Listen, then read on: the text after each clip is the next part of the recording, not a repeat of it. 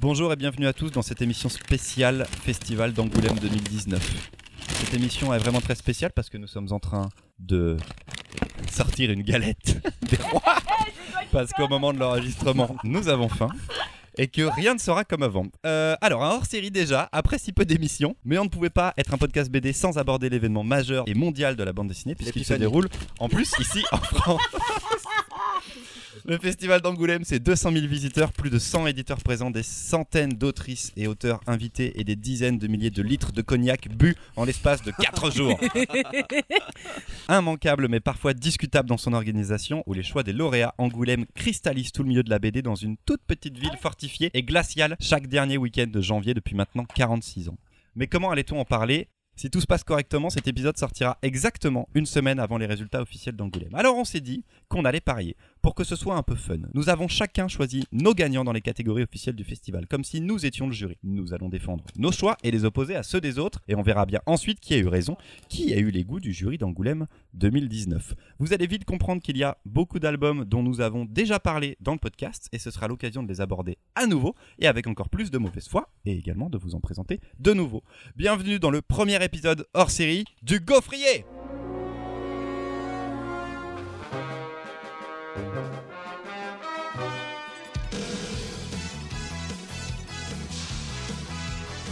Avec moi ce soir, le jury 2019 du Gaufrier, Mimoun L, spécialiste des mangas chelous. Salut. Marion W, grande connaisseuse d'histoire et de trucs qui font réfléchir. Les bonjours. Et Louise, grande inspiratrice d'air dans le micro.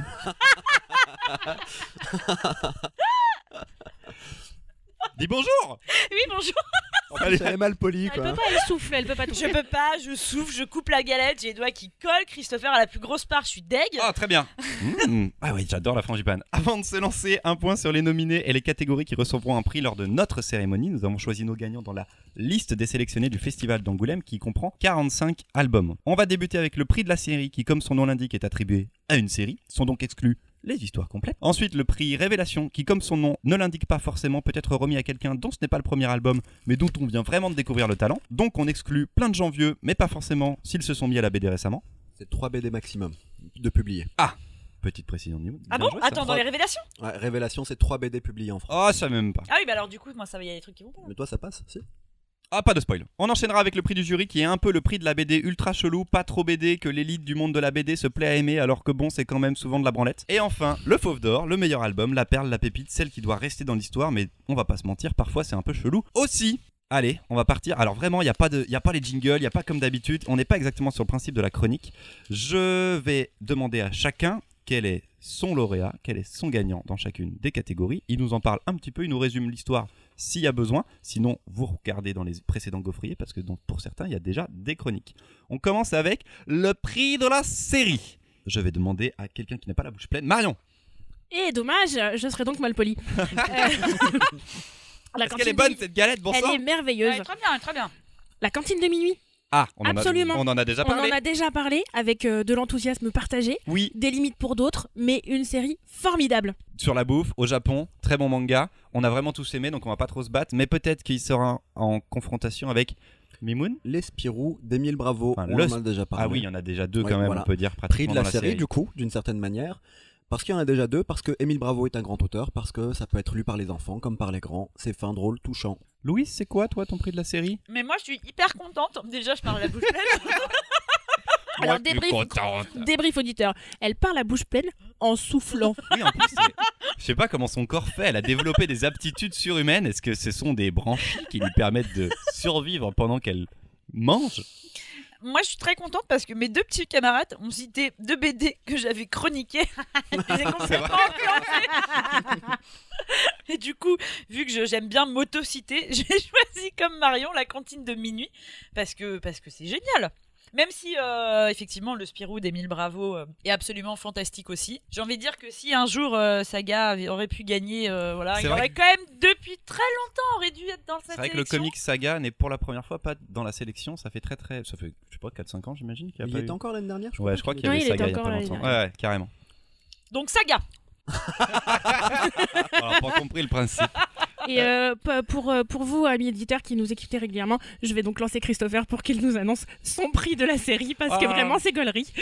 Quoi, c'est il faut flinguer à Ramirez Alors, on n'en a pas parlé dans le podcast. On en a parlé. Ah, on en a pas Ah. parlé dans le podcast. Il va falloir qu'on coupe. qu'est-ce qu'elle. Pourquoi? T'avais pas mis ça? T'avais mis Blue Giant, mec. Ah, j'avais mis. Blue Giant. T'avais mis Blue Giant, je Tu pas. reprends, tu rembobines. Moi Ok, j'ai Blue change, Giant. Ma blague ne va pas. Ok, je change. Je ne couperai rien de ces podcasts, je m'en fous, tout est direct. On souffle tellement dans les micros, tellement moche. Alors, du coup, J'ai pas la fève. c'était vraiment entre. Ah, mais t'as coupé les trucs en quatre en plus, c'est Bah vraiment oui. des grosses parts quoi. Mais oui. Ah bah, Je vais super. juste dire que donc soit ma série préférée c'était Blue Giant, c'est un manga, on en a parlé dans l'épisode 9. Et je l'aime vraiment beaucoup, mais ils ont vraiment été très très méchants avec. Soit c'est Il faut flinguer Ramirez, qui est pour moi une des grosses révélations de cette année. C'est pratiquement le premier album de Nicolas Petrimo, c'est chez Glénat. C'est ultra fun, c'est ultra beau. J'espère qu'on en parlera à la sortie d'un tome 2 ou d'un tome 3 pour savoir si la série est vraiment géniale. On en- Celle-ci on en a pas parlé. Est-ce que vous voulez parler vous un petit peu de Il faut flinguer Ramirez? Mimoun, tu l'as lu? Bah oui, je l'ai lu. Euh, il faut flinguer Ramirez.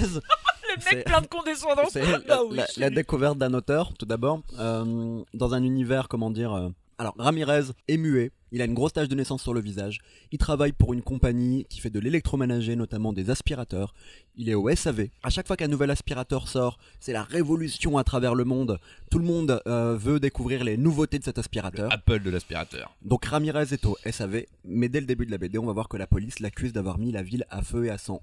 On va voir son quotidien et son histoire bascule avec l'arrivée euh, au boulot de deux gangsters mexicains qui viennent se faire rembourser un mixeur qu'ils ont payé 70 balles mais qui ne fonctionne pas. Bref, ils ont l'impression de reconnaître Ramirez. Pour eux, c'est l'un des plus grands tueurs des cartels mexicains. C'est trop cool. On est d'accord là-dessus C'est très sympa. Ouais, c'est très ultra divertissant. Je ne dis pas que ça révolutionne. Enfin, pour moi, ça révolutionne rien du tout. Mais Non mais c'est efficace. C'est efficace. Il y a une efficacité folle dans cette BD. On aime tous toutes les BD qu'on a mis pour la série quand même. Mimoun. Moi, je pense que Spirou va gagner. Parce que Spirou, en- c'est Émile Bravo qui va gagner en réalité. Mais alors, C'est- attendez, attendez, attendez. Mimoun est Ah, en on- train là de carjacker euh, Merde. l'émission. Ouais, un peu, ouais. Je suis venu Moi, t'a je demandé- hijack tout. Je On t'a- hijack on tout. t'a on t'a demandé ce que, ce, que, ce que pour toi devait gagner. Ne dis pas euh, ce qui va gagner, Mimoun. On le dira plus tard. On verra sur la fin. on Ok, verra ok. sur la fin. On enchaîne. En Ça tout cas, c'est pas Blue Giant. Ça, c'est sûr. si c'est Blue Giant. En vrai, en vrai, en vrai, s'il faut choisir entre les deux, je mets Blue Giant d'abord parce qu'on en est à 4 tomes et que je kiffe énormément. Donc je, je- je ne gagnerai pas euh, si c'est Il faut flinguer Ramirez. Pour moi, c'est Blue Giant. On enchaîne avec le prix de la révélation. Bon, c'est moi qui vais commencer parce qu'on est d'accord avec Mimoun. C'est Tête drôle de coco pour nous. C'est un album d'Emily Gleason qui est sorti chez Atrabile. C'est le deuxième album d'Emily qui avait déjà fait juste une histoire jeunesse avant. C'est incroyablissime. Alors, on n'en a pas encore parlé dans le gaufrier. Elle y raconte l'histoire de Ted qui est autiste Asperger, qui a un autisme pas léger du tout. Non, c'est une forme d'autisme sur le, spectre autistique qui est différent pour chacun des gens. Et chez Ted, ça se manifeste euh, dans une nécessité absolue de répétition de son quotidien. C'est le début de l'album. Et ça a l'air très drôle au départ, il y a un côté un peu cartoon, un peu gaguesque, et en fait, euh, plus on avance, plus il y a de la dramaturgie, quelque chose de ultra fort qui, naît de cette répétition en plus des gestes de, tête drôle de coco. Moi, c'est un album qui m'a profondément ému, et, c'était en plus assez fou parce qu'on connaît tous euh, Emily Gleason, euh, l'autrice, et qu'elle nous a raconté un truc totalement dingue et qu'on lui a tous dit vraiment qu'on voulait que ce soit elle qui gagne parce que c'est un album, j'aime pas dire le mot coup de poing, à chaque fois on dit coup de poing, mais c'est un album qui marque quoi, c'est un album qui frappe énormément. Mimoun, tu veux en parler aussi? Ouais, c'est un album qui a cette force d'avoir finalement presque deux points de vue quand vous le lisez. Vous êtes euh, au-dessus de l'épaule de Ted et vous ressentez parfois et vous comprenez les choses que lui sent et vit. Euh, Il y a plein de thématiques abordées de manière fine, le rapport au corps, la sexualité, le rapport donc au quotidien, parce que tout va basculer quand euh, une station de métro ne va pas être desservie.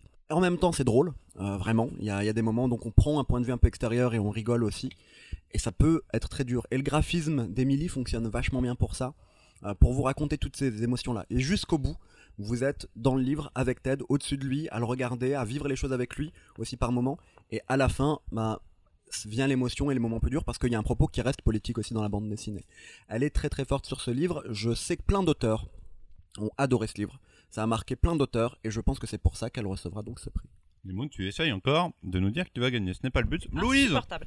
ton prix Euh, alors que j'ai la moi, bouche. moi, je, veux, je, veux- je, vais quand même parler de tête drôle de coco. Quand on avait dû faire la liste que Christopher nous avait proposée, je ne l'avais pas encore lu.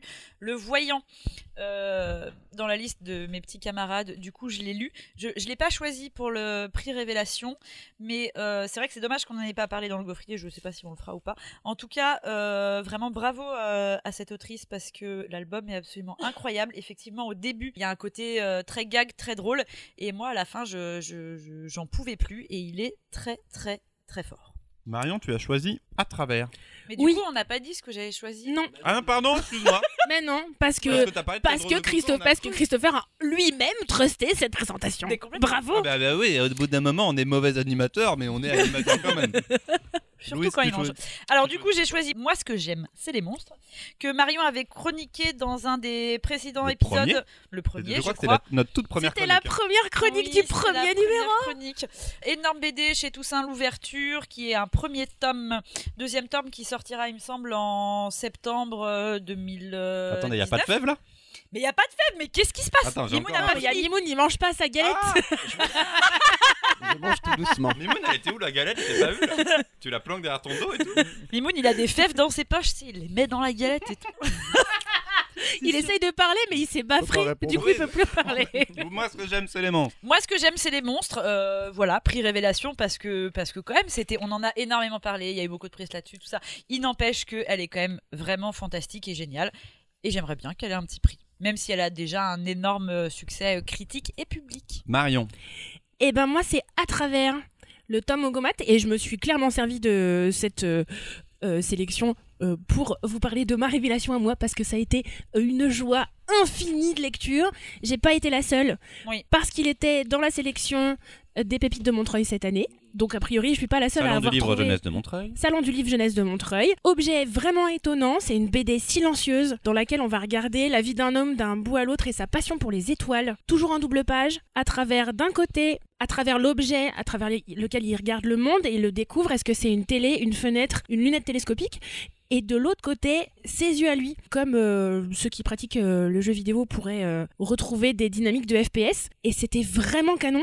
Utiliser ce principe-là qu'on voit ailleurs dans une BD silencieuse pour parler des grands enjeux de la vie, absolument dingo, euh, de type euh, l'amour, l'aventure, la mort, c'était vraiment très très beau. C'est une très bonne BD. Ouais, elle est au top. avec toi, ouais. Allez, on enchaîne. C'est le prix du jury, donc c'est le prix un petit peu chelou. Euh, je. euh, le- Louise en première. Prix du jury, Malaterre. Oh, d'autres donc, on en a parlé. Oh là là Parce que, parce que, pa- parce que juste fantastique, la première était géniale et celle-ci mérite vraiment d'avoir quelque chose. Donc prix du jury. Pierre-Henri Gaumont, chez Dargo, et c'est dans l'épisode, je sais plus combien du Gaufrier. Deux. Mais Trois. c'est Mimoun qui avait fait la chronique. Oui. Une très bonne chronique. Avec des choisit- bruits de jungle en fond en mode. Oui, voilà, souvenez-vous. Les chroniques des autres, je trouve ça super beau. Mimoun, tu enchaînes justement parce que tu veux me parler d'un album dont on n'a pas parlé dans le Gaufrier. Pittsburgh de Frank Santoro aux éditions Ça et là. Dans Pittsburgh, euh, l'auteur Frank Santoro euh, va parler en Enfin, fait. Mimoun a décidé de faire une vraie chronique lui. hein. Et Nous, comme d'habitude, il les écrit pas non plus. On l'a pas vu venir. On l'a pas vu venir. Pittsburgh en 1980, c'est un peu. euh, Alors dans Pittsburgh, Frank Santoro va parler de ses parents qui sont séparés depuis un peu plus de 20 ans, qui se croisent tous les jours sur leur lieu de travail et qui ne se parlent pas.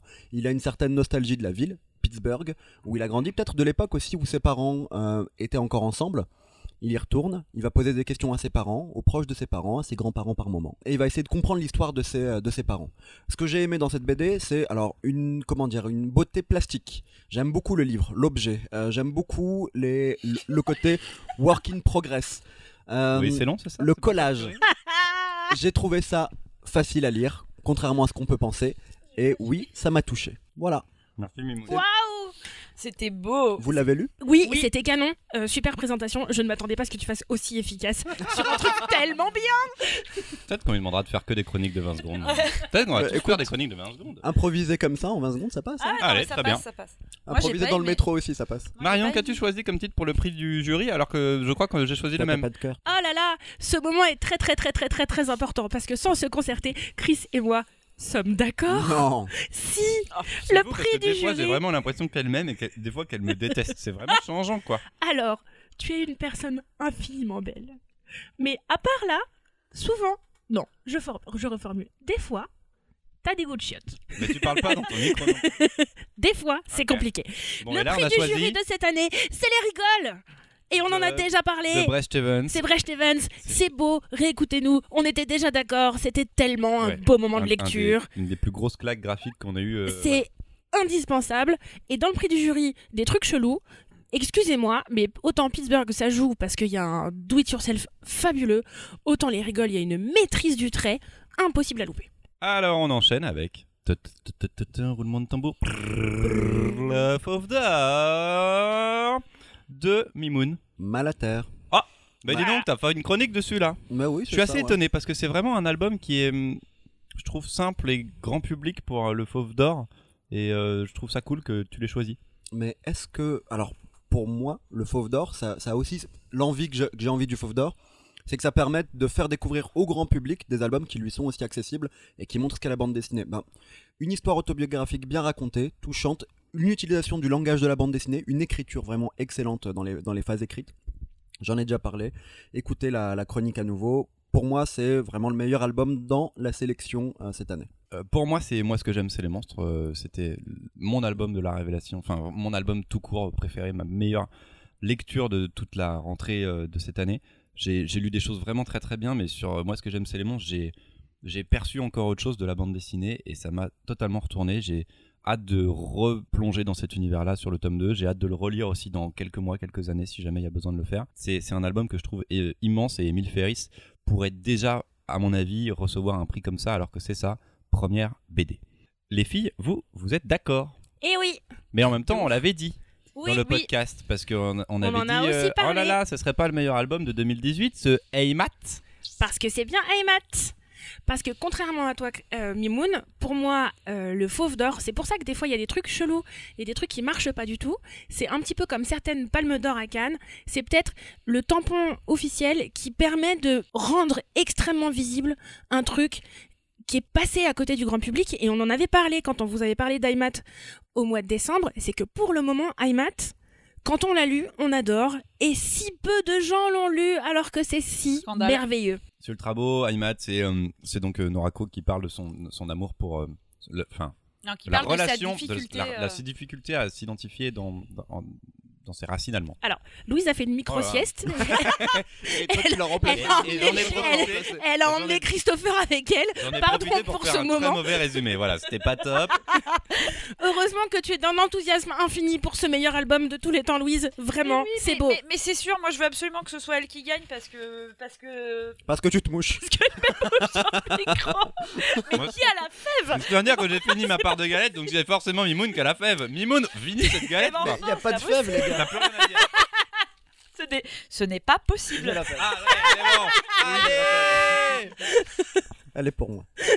Oh, la mimoune est la reine ce soir. Bon, on a fini. Tout le monde a mis ses pions. Alors, ce- je tiens, je reprécise. Il, casse, il casse Alors, la on couronne. rigole parce que Mimoun il vient d'essayer de mettre la, la couronne en carton Elle me et il a trop de vaches, ça a cassé. Il a trop de. De De cheveux. vache. Ah d'accord, d'accord. De j'ai cheveux. compris de vache, j'allais me Tu dire connais pourquoi. le verlan Mais non, j'ai des vestes en tweed, j'ai des. Évidemment que je connais pas le verlan. Évidemment que je ne connais pas le verlan, mais enfin. Enfin, jeune Godluro. Vous découvrez, chers auditeurs, une émission non montée. Vous une Et il y en a beaucoup des bons. Ça tient pas du tout sur ça, Vous aurez, une photo, vous aurez une photo de Mimoun avec, avec sa fève et sa, galette, et, et sa couronne. Ce sera super. Voilà, tu seras le, le plus beau roi de tous les temps. J'ai l'impression qu'on a rempli des grilles de loto et, et que Jean-Pierre Pernaud euh, va faire tourner des boules et que sous contrôle d'huissier et qu'après on, on pourra gagner des trucs. Non, alors vraiment, par contre, on de enregistre. on enregistre en. Je m'en fous, je continue. Noël, Écoutez bien, parce que là, c'est vos cadeaux. On va vous laisser, chers auditeurs. On comptera les points dans un prochain podcast après les annonces d'Angoulême, donc ce sera sans doute pour le mois de février. Et j'annonce que j'offre à celui ou celle qui sera le plus proche de la réalité, celui ou celle qui aura le plus de points. Il pourra choisir n'importe quel BD pour sa chronique. Et je ne reviendrai pas Waouh. dessus. Il lire Waouh. ce qu'il veut.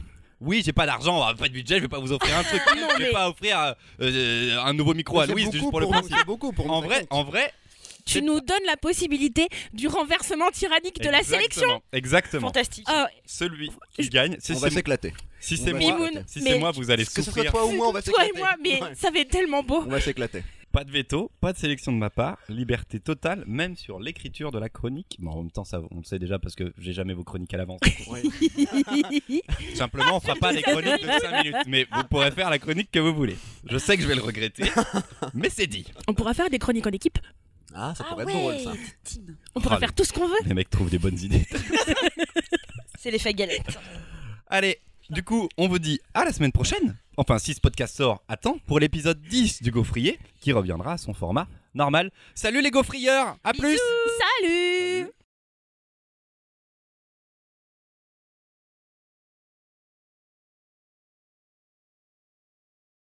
Angoulême, que je t'aime, que je t'aime. Angoulême, que je t'aime, que je t'aime. Rest in peace, Johnny.